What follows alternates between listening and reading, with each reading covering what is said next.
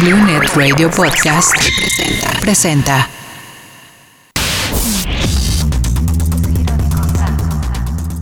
hasta que se vacune a todos los adultos mayores. Está garantizado que habrá vacunas para toda la ciudad.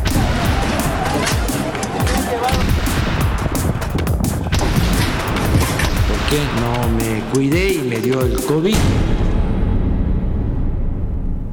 Estas son las noticias.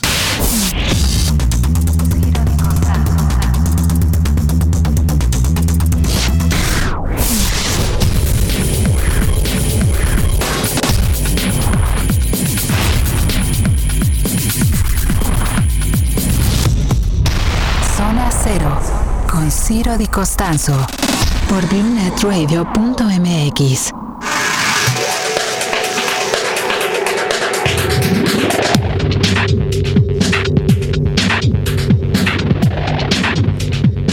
Atención, este lunes inicia el Programa Nacional de Vacunación COVID-19 en los 333 municipios más pobres del país, según lo anunció el presidente Andrés Manuel López Obrador. Estimó que para abril, para abril, Dios de mi vida, para abril se habrán vacunado a 15 millones y agradeció a la India por las 870 mil dosis de AstraZeneca. O sea, estamos arrancando la vacunación, amigas y amigos, en febrero, o sea, el 15 de febrero, y el presidente dice que para abril 15 millones, y en Estados Unidos en un día es un millón, o sea, en 100 días 100 millones. Aquí no, aquí en diciembre, enero, febrero, marzo, abril, 15 millones en 5 meses, impresionante. Más tardar a mediados de abril ya estén vacunados, aún con primera dosis, los 15 millones 717 mil 170 adultos mayores de 60 años. Hemos eh, repetido en varias ocasiones que se da preferencia a los adultos mayores porque al vacunar a todos los adultos mayores del país garantizamos una disminución en fallecimientos por COVID del 80%. O sea que no solo es hasta abril, es hasta mediados de abril. Ah, bueno, ok, perfecto. Mientras yo le comento esto, Marcelo Ebrard, secretario de Relaciones Exteriores, confirmó que a partir del martes 16 de febrero llegan a México 494 mil dosis de Pfizer y con ello se reanudan los envíos de la farmacéutica. Se reanuda el suministro de Pfizer, que estuvo suspendido tres semanas en razón de que ampliaron su planta y tenían que contribuir a COVAX y a otras eh, iniciativas. Pero ya el martes se reanuda con 494 mil dosis, que también paulatinamente cada semana van a ir aumentando. De suerte que entre lo recibido el día de hoy y lo que ya sabemos y está confirmado que llega el martes, estaremos en esta semana más o menos recibiendo el doble de dosis de todas las que han llegado a México entre el 23 de diciembre y esta fecha. ¿Cuántas veces han dicho eso? Bueno, en fin, mientras yo le comento esto, más bien mientras Marcelo Ebrard le comenta esto, Luis Crescencio Sandoval, quien es el secretario de la Defensa Nacional, explicó que para la distribución de la vacuna se diseñaron rutas aéreas y 179 rutas terrestres para llevarlas a la Ciudad de México, al Estado de México, a Hidalgo, a Morelos, a Puebla, Querétaro, a Tlaxcala. Toma nota, es el secretario de la Defensa Nacional. Considerado ya iniciar las rutas terrestres que abarcan siete estados, que- Ciudad de México, eh, Estado de México, Hidalgo, Morelos, Puebla, Querétaro y Tlaxcala. Son los siete estados que eh, los abasteceremos por vía terrestre y a partir de las eh, entre 8 y 8.40 estaremos sacando las rutas aéreas de tal manera que a las 9.10 más tardar estarán todos los aviones ya este, en vuelo, dirigiéndose a los 25 estados restantes para hacer eh, la, entrega de las vacunas. Eh, Bien, regresamos. Micrófono Ciudad de México. Atención, la vacunación contra el COVID-19 en la Ciudad de México arranca hoy. Hoy, hoy con 79.500 vacunas para adultos mayores de 60 años en Milpalta, Magdalena Contreras, Coajimalpa. Es Claudia Sheinbaum, jefa de gobierno. El Programa Nacional de Vacunación en la Ciudad de México inicia con 80.000 vacunas el día de mañana, lunes 15 de febrero, en tres alcaldías, Milpalta, Coajimalpa y Magdalena Contreras. El gobierno de México asignó la vacuna a estas alcaldías principalmente por dos razones. Primero, porque con este número alcanza para cubrir a todas y todos los adultos de 60 y más años de estas tres demarcaciones. Y segundo, una sola marca de vacuna debe cubrir alcaldías completas, ya que en este caso se requieren dos dosis de la misma vacuna está garantizado que habrá vacunas para toda la ciudad. Bien, es parte de lo que dice Claudia Sheinbaum. La Ciudad de México y el Estado de México pasan desde hoy a semáforo naranja, amigas y amigos, ante menos hospitalizaciones de COVID-19, de acuerdo con lo dicho por la autoridad. En el país hay dos estados en rojo, 21 en naranja, 8 en amarillo y uno en verde. A lo mejor usted lo puede ver en estos momentos en su pantalla. Eh, ¿Cómo está el mapa? El mapa está, este mapa epidemiológico de COVID-19, como puede usted observar en su pantalla, pues ya prácticamente solamente tiene dos en rojo, que, que son Oaxaca. A ver, espérame. Ok, que son Oaxaca y Tlaxcala en estos momentos. Como usted puede observar, eh, estamos entrando a partir de mañana a partir de esta semana, más bien, la empresa Infra va a ofrecer recargas sin costo de oxígeno medicinal en el centro de abasto de la ciudad deportiva de la Magdalena Michuca. Esto está ya en este, en Álvaro Obregón. Esto está también en Iztapalapa y también en Milpalta, para que usted tome nota y pueda acudir. Eh, mientras yo le comento esto, la Secretaría de Salud reportó ayer 436 decesos por COVID-19 por lo que los fallecimientos alcanzan 174.207. Los contagios, bueno, los contagios fueron de 4.099.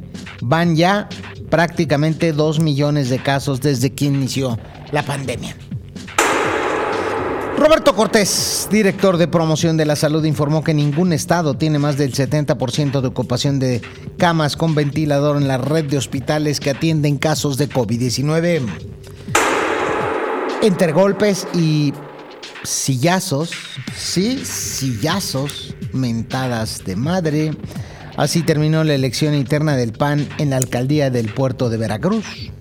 De hecho, obligaron a policías y marinos a intervenir para frenar los enfrentamientos. Son, de verdad, la oposición está en la calle de la amargura. Vea usted,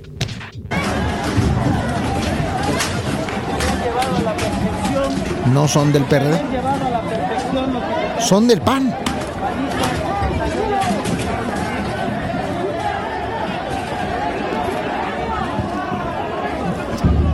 De campeonatos.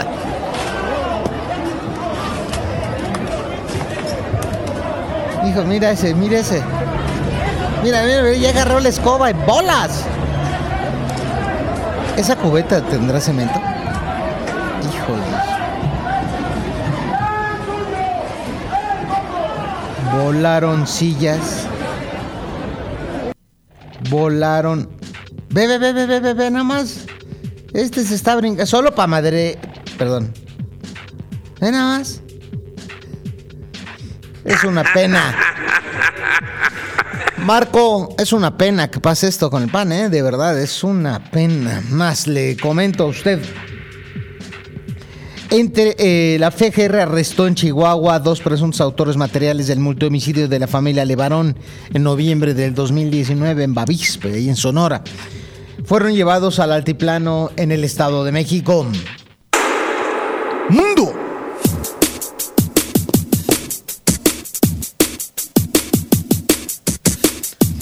Bien, Estados Unidos alcanzó ayer 27.638.751 casos confirmados de SARS-CoV-2 y 485.305 fallecidos por la, por la enfermedad de COVID, de acuerdo por la Universidad de John Hopkins, damas y caballeros. Hoy en Estados Unidos se está vacunando vertiginosamente, vertiginosamente. En, en menos de 10 días que lleva Joe Biden en el poder, en menos de 10 días, amigos, de 100 días, amigas y amigos, ya le bajó al ritmo de contagio un 57%, ni más ni menos, ahí en los Estados Unidos porque Trump había dejado un verdadero desastre.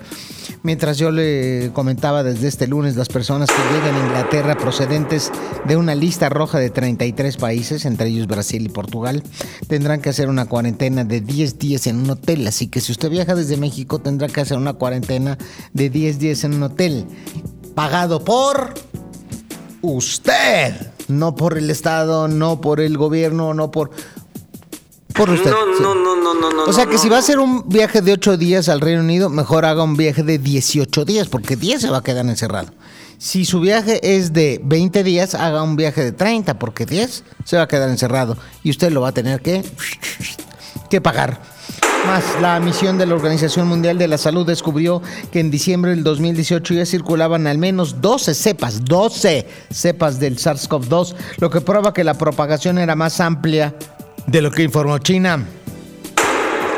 El expresidente Donald Trump fue absuelto el fin de semana por el Senado de los Estados Unidos de incitación al asalto al Capitolio. Increíble, impresionante que Donald Trump haya tenido una victoria en esto después de haber incitado la violencia y haber tomado la cuna de la democracia más antigua del mundo con 244 años. Increíble.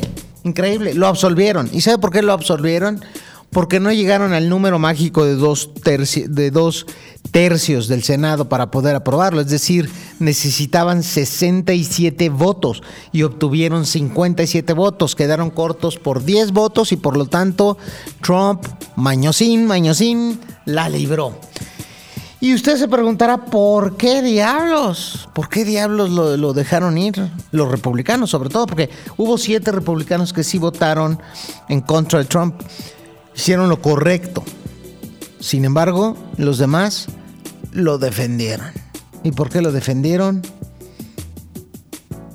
Porque no tienen vergüenza. Por eso lo defendieron. Trump aseguró su Trump celebró su victoria y aseguró que su movimiento patriótico acaba de comenzar. Toma ya.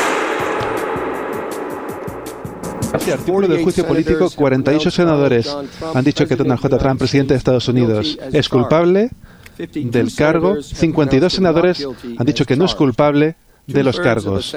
Dos terceras partes del Senado, como no se han pronunciado esas dos terceras partes como culpable, el demandado Donald J. Trump no es culpable de los cargos.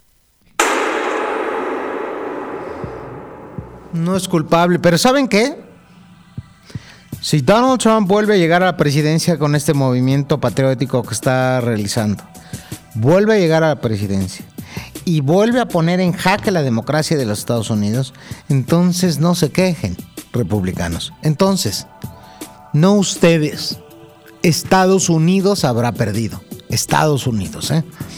Eh, tras este veredicto, el líder del Senado Mitch McConnell se dijo convencido de que Donald Trump será condenado por la opinión pública y aclaró que ya fue juzgado ante la historia. Más, Guinea declaró la epidemia del ébola tras registrar tres muertes. Siete personas más se enfermaron tras acudir a un funeral. Del grupo que asistió a la ceremonia, tres murieron. Carlos Saúl Menem, expresidente de Argentina, de 1989 a 1999, falleció a los 90 años, casi dos meses de estar en un hospital. Sus restos serán velados en el Salón Azul del Congreso de ese país. Carlos Saúl Menem. Descanse en paz.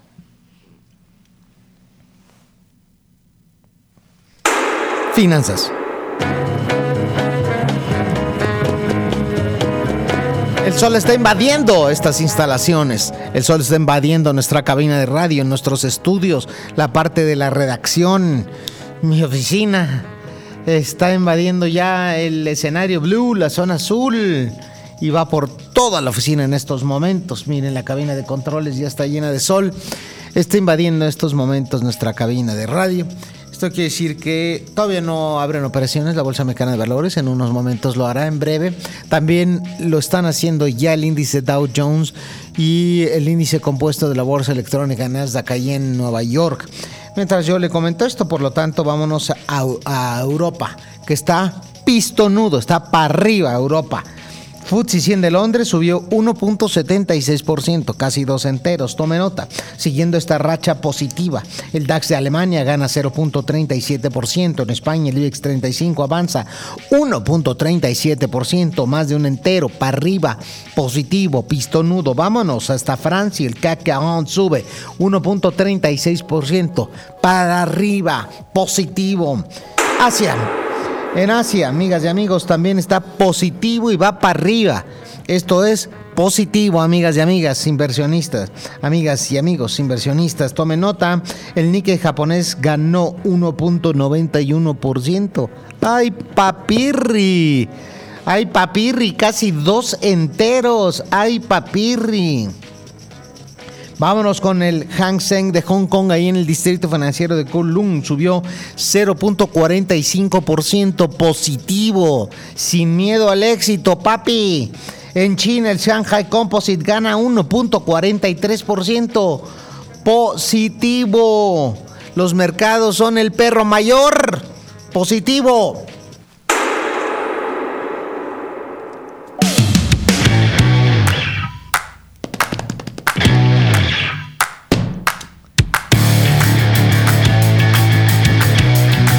Deportes, damas y caballeros. Santos Laguna terminó con la imbatibilidad de Javier Aguirre en los Rayados de Monterrey al vencerlos 1-0 con gol de Mateus Doria en el duelo de la jornada 6 disputado en el estadio TCM Corona.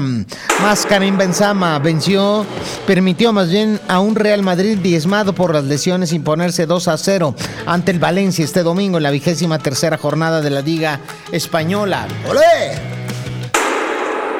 Clima.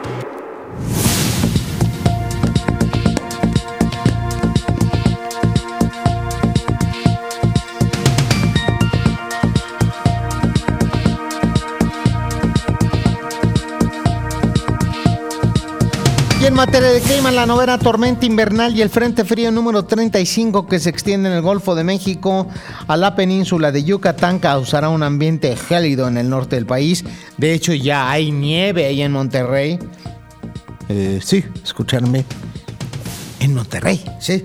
Eh, este se extiende Golfo de México, península de Yucatán, o sea, prácticamente todo el oriente del país causar un ambiente gélido en el norte, bancos de niebla, sierras del Golfo y posible caída de agua nieve en las montañas de Coahuila, Nuevo León y Tamaulipas.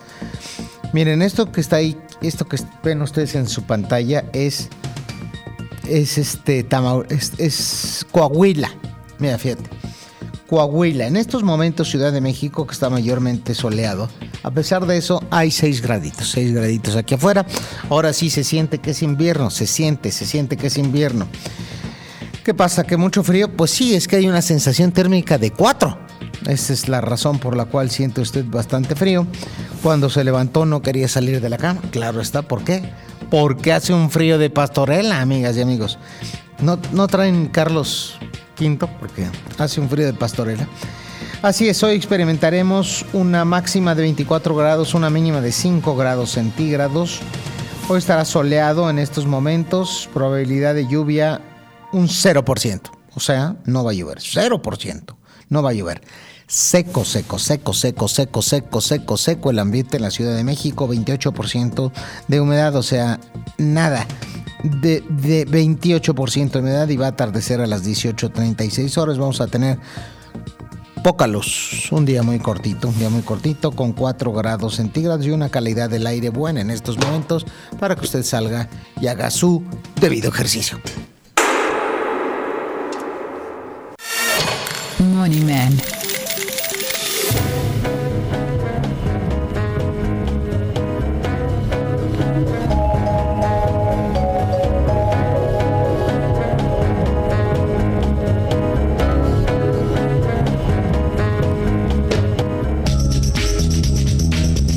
Son las 7 de la mañana con 36 minutos, 7 con 36 minutos. Hace frijol, amigas y amigos, hace frijol, pero es hora de poner calientito el ambiente con la economía y las finanzas, ni más ni menos que con el Money Man. Mi querido Arturo Dam, te saludo con mucho gusto. Muy buenos días.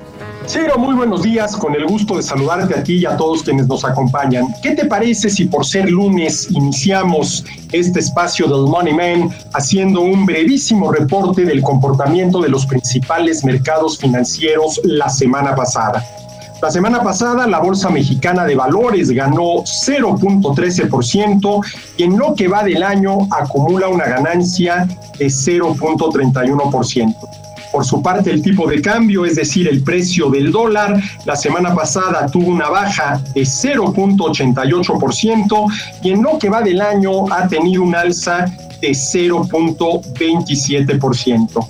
Las tasas de interés, y tomo como referencia la tasa de los CETES a 28 días, en la semana pasada bajó de 4.24 a 4.19% y en lo que va del año pasó de 4.24, que fue la tasa con la cual iniciamos 2021, a 4.24, que fue la tasa de la subasta primaria de CETES el martes pasado. Y por último, ¿qué pasó con el precio del petróleo, en concreto de la mezcla de petróleo mexicano de exportación? Pues que en lo que va de la semana pasada, nada más en la semana pasada, aumentó 4.93% y en lo que va del año ha registrado un incremento de 22.75%, debiendo decir Ciro que en 57 dólares con 89 el precio del barril de la mezcla de petróleo mexicano de exportación, 57 dólares con 89 centavos, cerró con un máximo anual. Así fue el comportamiento de los principales mercados financieros la semana pasada. Ahora pasemos a ver, Ciro, cómo iniciamos el año en materia de empleo formal, siendo empleos formales aquellos que están registrados en el Instituto Mexicano del Seguro Social. Ya tenemos los datos para el pasado mes de enero.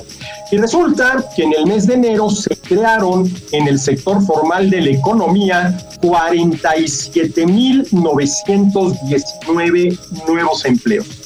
Esta fue la cantidad de empleos que se crearon en el sector formal de la economía en el pasado mes de enero. Repito la cifra, 47.919.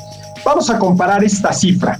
En enero del año pasado, enero de 2020, se crearon en el sector formal de la economía 68.955 nuevos empleos un año después, con todo lo del COVID de por medio, se crearon 47.919. La buena noticia, Ciro, es que en enero, en comparación con diciembre, se recuperó la creación de empleos en el sector formal de la economía. ¿Y por qué lo digo? Porque en diciembre pasado se perdieron en el sector formal de la economía 277.820 empleos. Y en enero se lograron crear 47.919, lo cual sin duda alguna es una buena noticia. Después de haberse perdido empleos en el sector formal de la economía en diciembre, en enero se recuperaron. Pero desafortunadamente no con la fuerza, vamos a decirlo así, con la que ya habían mostrado en algunos meses anteriores. Y déjame darte algunas cifras. Fue en agosto del año pasado cuando se empezó a recuperar la creación de empleos formales en el sector formal de la economía, después de que de los meses de marzo a julio del año pasado se perdieron 1.117.584 empleos en el sector formal de la economía. En agosto se empezaron a recuperar. ¿Cuántos se recuperaron en agosto? 92.390 En septiembre se recuperaron 113.850, en noviembre 200.641, en noviembre, perdón, 148.719. En diciembre, como ya lo dije, se perdieron 277.820 y en enero hubo una recuperación de 47.919, muy por debajo de la que ya habíamos tenido entre los meses de agosto y noviembre del año pasado. Y para terminar, Ciro, y tener, vamos a decirlo así, una visión completa. ¿Cuántos puestos de trabajo se crearon en el sector formal de la economía en los primeros 26 meses 26 meses de las últimas cuatro administraciones. A ver, en los primeros 26 meses de la administración de Vicente Fox se perdieron en el sector formal de la economía 508.045 empleos. En los primeros 26 meses del gobierno de Felipe Calderón se crearon 91.788 y en los primeros 26 meses del sexenio de Peña Nieto se crearon en el sector formal de la economía 1.004.435 nuevos empleos. En los primeros 26 meses de la administración de Andrés Manuel López Obrador, de diciembre del 2018 a enero de 2021 se perdieron 636.275. Estos son los puestos de trabajo que se perdieron durante los primeros 26 meses de la administración de López Obrador. Buena parte de eso tiene que ver con lo que yo llamo el, el efecto COVID-19 pero también tiene que ver con la negativa del gobierno para echarle la mano a los negocios que se han visto en problemas. Pues hasta aquí mi comentario del día de hoy, Ciro. Muy buen inicio de semana para todos y aquí nos escuchamos el día de mañana. Gracias. Gracias, mi querido Arturo Dam. Desastroso, sin lugar a duda, desastroso los números que tenemos hoy. Y bueno, pensábamos que los anteriores eran resultados muy mediocres, pero bolas, man. Parecería que no estábamos mal cuando acabamos de estar peor, ¿no? No obstante, saldremos adelante. Ese espíritu de los guerreros aztecas es el que nos caracteriza y hoy salimos adelante porque salimos adelante. No por los gobiernos, por nosotros mismos. Porque tenemos ese espíritu y esas ganas de sacar adelante a nuestro México. Vamos, un, dos, tres. Esto es BlueNet Radio, la radio del siglo XXI. Aquí se hace radio. Zona Cero con Ciro Di Costanzo. En la mira. 9 de la mañana, 25 minutos, hora del centro. Esto es BlueNet Radio, transmitiendo desde Green Tower, Lomas de Chapultepec, a todo el país y a todo el mundo a través del multiverso digital. Está circulando en México y en algunos países con mucho éxito el libro de Un daño irreparable la criminal gestión de la pandemia en México. Trátese de una obra escrita por la doctora Jiménez Fib, en la que hace una severa crítica al gobierno federal y en particular al doctor Hugo López Gatel por el manejo de la crisis sanitaria del COVID-19, en la que se ha privilegiado la política por encima de la salud y la vida de millones de mexicanas y de mexicanos. También da cuenta de muchas situaciones por demás erráticas como penosas que han cometido las autoridades sanitarias en estrategia para enfrentar, tratar los enfermos de COVID e instaurar las medidas de prevención contra el COVID-19 entre la población mexicana. Muchos errores gravísimos, empezando claro está, por el presidente que no quiere usar cubrebocas. Déjame enlazar en estos momentos con la doctora Lori Ann Jiménez Fif, doctora en ciencias médicas por la Universidad de Harvard, a quien agradezco nos haya tomado la llamada. Doctora, muy buenos días. Doctora Eh, Lorian, muy buenos bueno, días. muy buenos días. Creo que tenemos un problema de audio. Apenas, apenas alcanzo a escucharlo.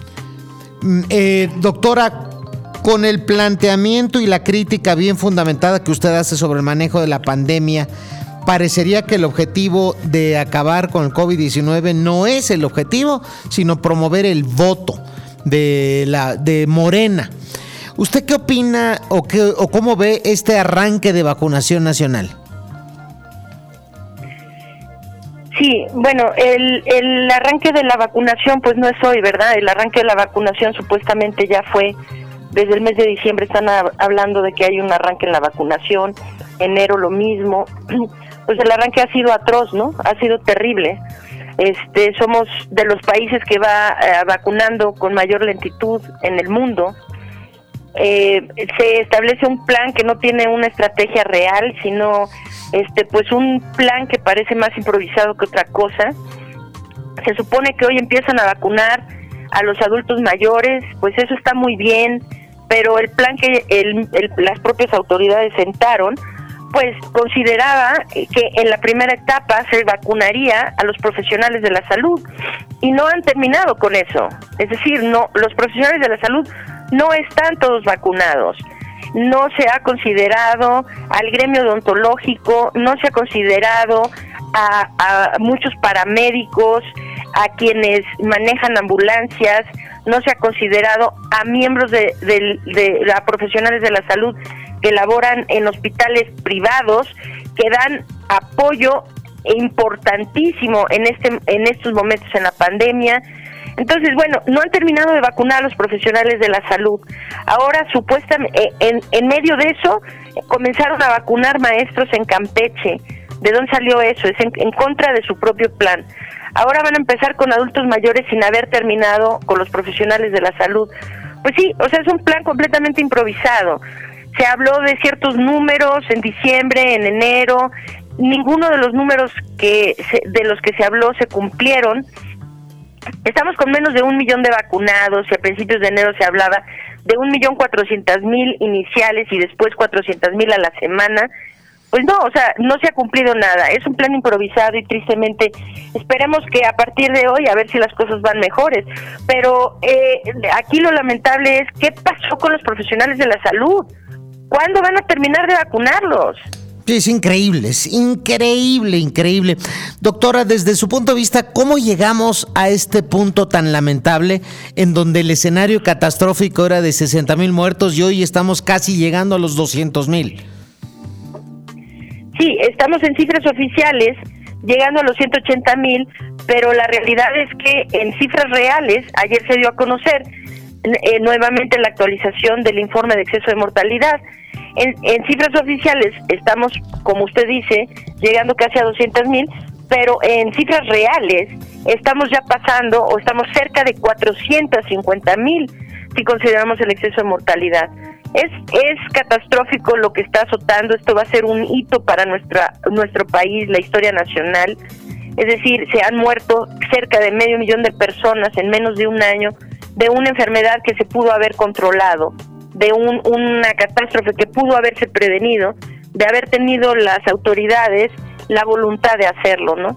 Entonces, ¿qué es lo que ha pasado? Pues lo que ha pasado es que hemos tenido muchos eh, discursos demagógicos políticos, pero no hemos tenido acción. Es decir, nuestro gobierno nunca ha procurado contener los contagios en las comunidades en México. No ha habido una estrategia no ha habido sentada una estrategia clara de contención de la propagación de los contagios. Aunque la vacunación vaya muy bien y no hay eh, realmente ninguna garantía de que así sea, digo, ya va mal, ¿no? O sea, estamos a mediados de febrero y la cosa no va bien. Pero digamos, si de aquí en adelante fuera perfecta la vacunación, de cualquier manera no empezaríamos a sentir un, un impacto de la vacunación sobre el desarrollo de la pandemia hasta posiblemente finales de este año o principios del siguiente. Eso quiere decir que mientras, ¿qué va a pasar? Si de aquí al verano vamos a tener 600 mil muertos y de aquí a finales de año posiblemente estemos llegando a la cifra del millón, pues ¿qué se va a hacer de aquí entonces? Es decir, eh, eh, tener la ilusión de que va a llegar eh, la, la, supuesta vacuna patria, ¿no? Y de que vamos a tener a la gente vacunada el año siguiente, eso no va a detener las centenas de miles de muertes que van a ocurrir en el resto de este año. Necesitamos una estrategia de contención de los contagios. Eso es lo que nos ha traído hasta aquí y eso es lo que nos va a llevar a un escenario todavía más dramático el resto del año en curso. Doctora, ¿qué me dice de la figura del doctor Hugo López Gatel, el estratega nacional contra el COVID-19? Bueno, pues ha sido lamentable, ¿verdad? Su, su actuación. Lo que hemos tenido es mucha verborrea y, y nada de acción. Es decir, el señor nunca ha sentado una estrategia de contención de contagios, de hecho lo ha dicho abiertamente, que su estrategia no pretende contener contagios, sino mitigarlos. Mitigarlos para que la gente lo entienda, en términos coloquiales o simples, significa que el señor pretende que la, dejar que la gente se siga infectando y procurar simplemente administrar esos contagios en el tiempo para que los hospitales no se saturen. Aquí el problema no es que los hospitales se saturen o no. El problema es que mientras la gente se siga infectando, van a seguirse muriendo. Es decir, se necesitan detener los contagios en la comunidad con, sin vacuna y con, sin y a pesar de López Gatel. Necesitamos detener los contagios, la propagación de los contagios en la comunidad para poder empezar a ver una disminución en la pérdida de vidas. Entonces, pues la actuación de López Gatel, ha sido terrible, ¿no? Pues ha sido muy lamentable. Que, que, siga empujando estos discursos demagógicos y se haya convertido en un espectador de la catástrofe que, azota nuestro país, eh, eh, sigue reportando muertos y más muertos y más muertos, y, y, no cambia la estrategia. Esto ha sido realmente una actitud criminal. O sea, la estrategia es para proteger camas y no personas. Pues sí, el, eh, este, el doctor López Gatel pensó que mientras los hospitales no se saturaran todo iba a ir bien. Pero ¿de qué sirve que los hospitales no se saturen si la gente sigue muriendo? Es decir, aquí el indicador no son las camas, no puede ser las camas. Ese indicador se lo lleva el viento. Lo que aquí necesitamos es que la gente se deje de morir. Claro, y para que la gente se deje de morir no se requieren muchas camas, se requiere que la gente no se contagie. Eso es lo que se requiere y para ello pues sí, necesitan ampliar la capacidad de pruebas diagnósticas para que se puedan detectar en la comunidad a los casos asintomáticos para porque son quienes dispersan más los contagios en la comunidad. Entonces, detener los contagios en la comunidad depende de que el gobierno tenga la voluntad para ampliar las pruebas diagnósticas en donde se incluyan a los asintomáticos mediante rastreo de contactos y se tenga una estrategia clara de comunicación para que la gente enferma se aísle o los positivos, pues aquellos casos positivos, tanto sintomáticos como asintomáticos, se aíslen mientras dura la infección para que se corten las cadenas de transmisión. Se necesita eso para detener los contagios. ¿Por, qué el presidente López Obrador no remueve a, Hugo López Gatel? No, pues eso esa pregunta la contestaría mejor el presidente. Lo que ha dicho el presidente es que admira mucho a López Gatel y cree que su trabajo es excelente. Eh, parece no importarle al presidente de la República que estemos arriba de los 400 mil muertos, ¿verdad? Este, y protege la imagen y figura de López Gatel por encima de la vida de los mexicanos. Pues, pues no sé, eh, ¿por qué lo, lo, mantiene? Supongo que porque el, López Gatel hace lo que el presidente quiere, ¿no? Debe ser por eso que lo mantiene. Pero pues alguien le necesitaría decir al presidente que pues no va bien ah, para su imagen, que, que, su gobierno, el, el, legado que va a dejar su gobierno vaya a ser eh, muertes, un número de muertes dentro de la población comparables a las muertes que se tuvieron durante la Revolución Mexicana. Ese es el legado que va a dejar este presidente, el legado de la muerte. Entonces, este, no, no, quién sabe. ¿Por qué mantiene a López Gatel ahí? Pues porque le conviene a sus intereses, supongo. No sé por qué, se le tendría que preguntar al presidente por qué. Sí, es una pena. Ahora, doctora, de acuerdo con sus conocimientos e investigaciones, según sus predicciones, ¿cuándo acabará la pandemia en México? No hay manera de ponerle fecha. Ese es el problema, que todo el mundo quiere ponerle fecha, ¿no? ¿Para cuándo acabará? Se lo voy a decir claramente, este no es un incendio que se va a extinguir solo. Este es un incendio que necesitamos apagar. Entonces, esto no tiene una caducidad fija mientras no se haga algo para detener los contagios en la comunidad, esto va a seguir y el único destino que esto tiene es ir cada vez peor. Ahora tenemos a las variantes más contagiosas circulando en nuestras comunidades. Esto quiere decir que el problema se va a volver cada vez más difícil de controlar y la propagación se va a dar en ritmos cada vez más acelerados. Entre más contagios tengamos, siempre van a haber más muertes. Es decir, ¿Cuándo estos, eh, la pandemia se puede acabar en México? La pandemia se va a acabar en México cuando se reduzca el porcentaje de contagios en la comunidad por debajo del 5% y o cuando más del 70% de la población mexicana total quede vacunada.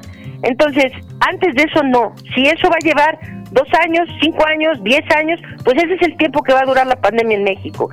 No va a seguir la pandemia y muriendo gente, enfermando gente y vamos a seguir en este desastre hasta que se detengan los contagios en la comunidad o más del 70% de la población quede vacunada. Finalmente, doctora, para el auditorio que le escucha en todo el país, ¿son confiables las vacunas de Pfizer, AstraZeneca y Sputnik 5? Sí, hasta donde sabemos sí. Las vacunas de AstraZeneca y de Pfizer eh, tenemos estudios muy serios que ya han sido publicados desde hace bastante tiempo desde hace unos meses ya, en donde se habla de su efectividad, de su seguridad. La vacuna Sputnik, pues apenas se dieron a conocer hace poquito sus resultados. Parece que también es una vacuna segura y efectiva, eh, con la salvedad de que la propia farmacéutica rusa está diciendo que tienen problemas muy serios para la producción de la segunda dosis. Entonces no sé qué tan factible sea que se empiece a, administrar en México.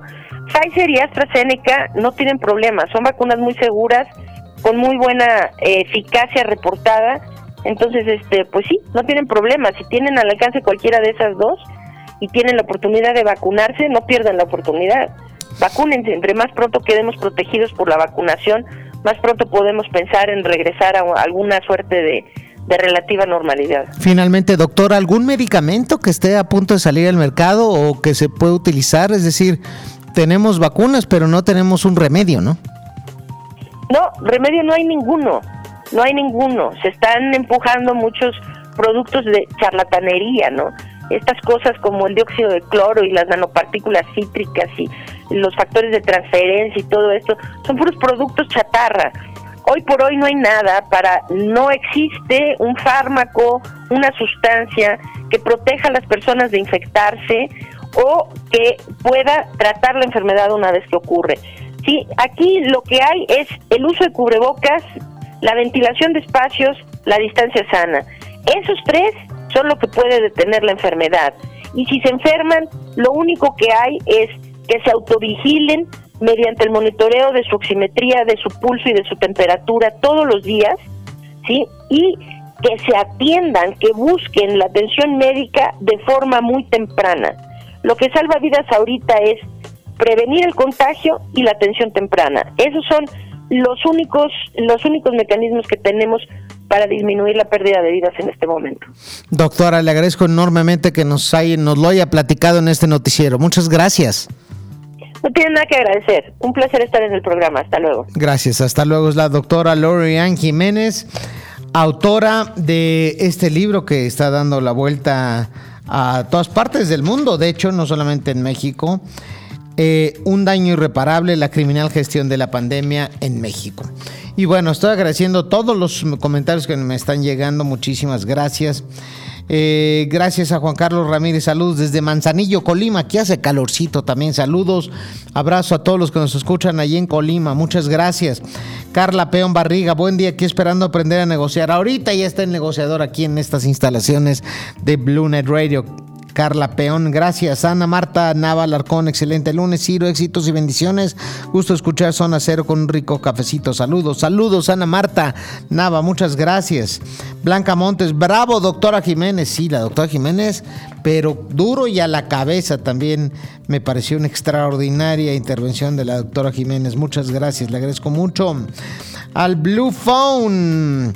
Muchos comentarios están llegando al Blue Phone. Hola Ciro, muchos saludos desde Tlalpan, Ciudad de México. Rafael de Jesús, gracias Rafael de Jesús, le mando un fuerte abrazo, muchas gracias. Gracias. Beca Estrada me dice, buenos días Ciro, la única estrategia que tiene y sigue teniendo el gobierno es seguir jalando borregos. A eso es lo único a lo que se dedica y le interesa a este señor y a su cuarta transformación. Da pena que sus seguidores no se den cuenta que a este señor no le interesamos nadie, ni sus seguidores y mucho menos los que no vamos con sus ideas verdaderamente lamentable y siguen los contagios, siguen los decesos. Beca Estrada de Guadalajara, gracias. Desde la Perla Tapatía, Beca Estrada, muchas gracias. Atención, eh, nos dice esta persona, pero no nos deja su nombre. Mándenos su nombre, por favor, y también su, este, de dónde nos escriben para poder agradecerles. Me dice, desanima que para vacunarse sea necesario prestar una credencial de elector. Eso se relaciona con la elección, sino con el derecho a la salud. No hay ninguna certeza de que la segunda dosis va a estar disponible a tiempo, ni que sea la misma que la primera. Le agradezco mucho, por favor, mándeme su nombre y desde dónde nos escribe. Esto es el Blue Phone 5522007657. Usted manda un mensaje y su voz, su mensaje o su video está al aire. Hacemos una pausa. Esto es radio y no chifladeras. Zona Cero con Ciro Di Costanzo.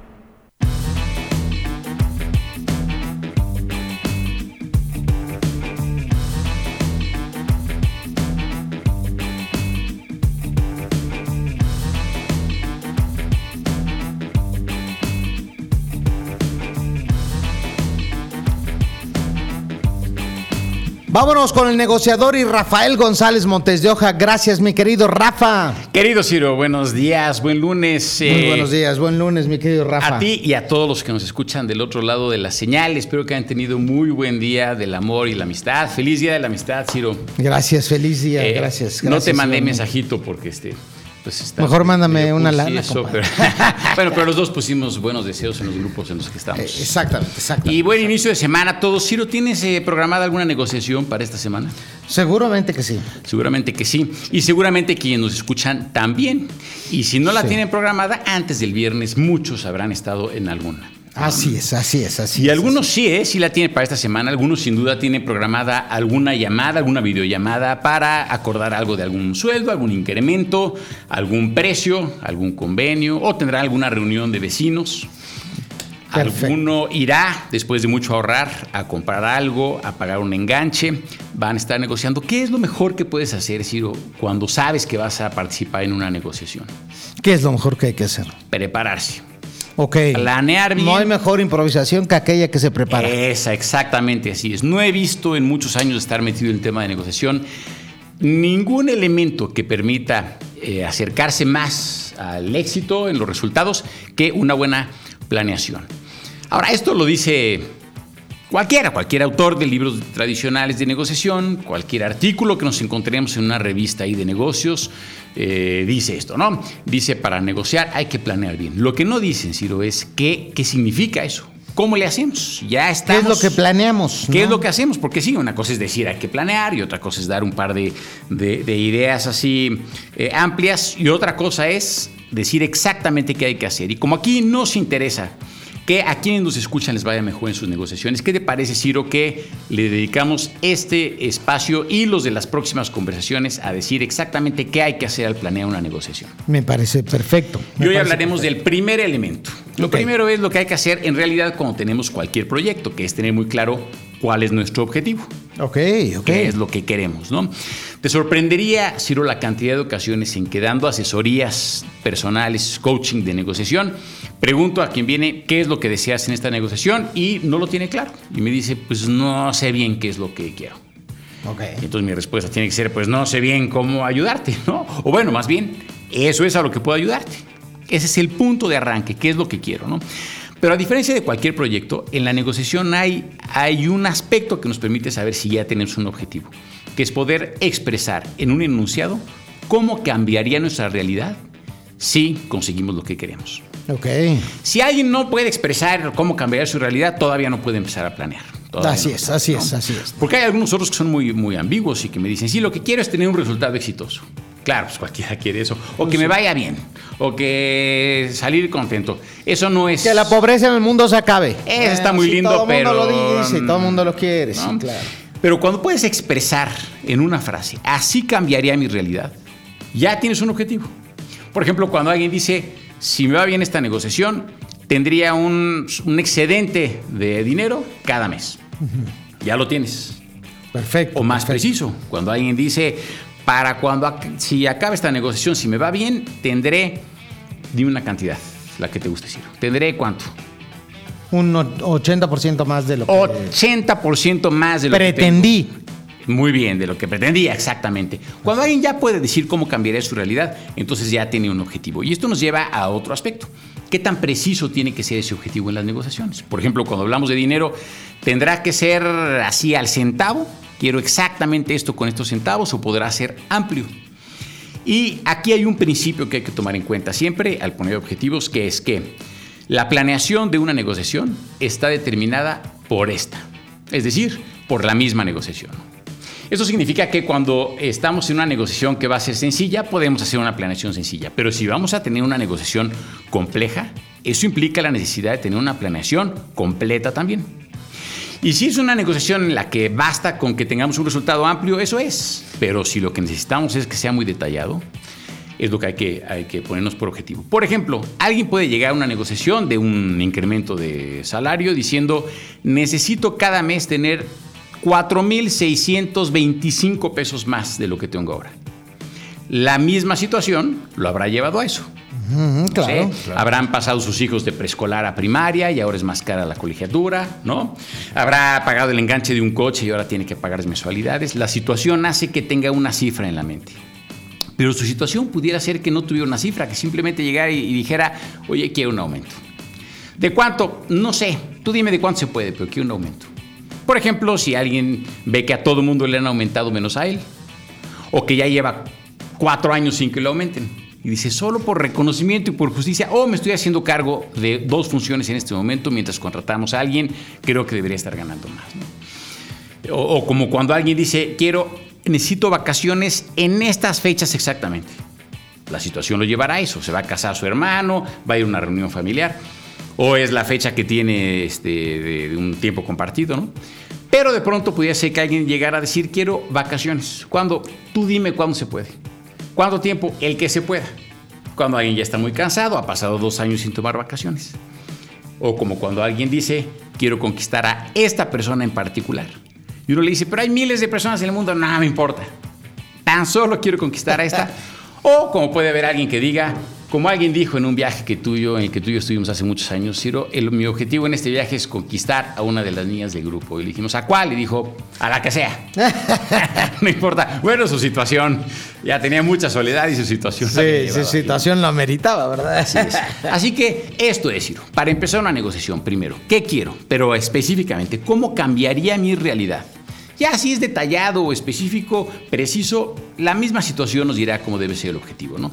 Pero si tenemos claro qué es lo que queremos, cómo cambiaría nuestra realidad eh, y nuestra situación, qué nos exige si ponemos un objetivo muy, muy preciso o que sea más amplio, eso nos da el enfoque para ahora sí empezar a planear. Okay. Cuando en una asesoría personal, en un coaching de negociación, se ha acercado a alguien que no tiene claro lo que quiere, y en unos minutos de hacer algunas preguntas, finalmente le ayudamos a tener esta precisión. La sensación de gratitud, de enfoque y de saber para qué va esa negociación, pues es muy positiva. Y hay quien me dice, muchas gracias, ahora sí estoy listo. Y yo le digo, no, ahora sí empezamos. Ahora sí ya con este objetivo, entonces ahora sí ya viene todo lo que hay que ver después. ¿Qué es de lo que estaremos platicando, si te parece bien, querido Ciro? en las próximas conversaciones. Me parece extraordinario, mi querido Rafael González Montes de Oca, muchas gracias.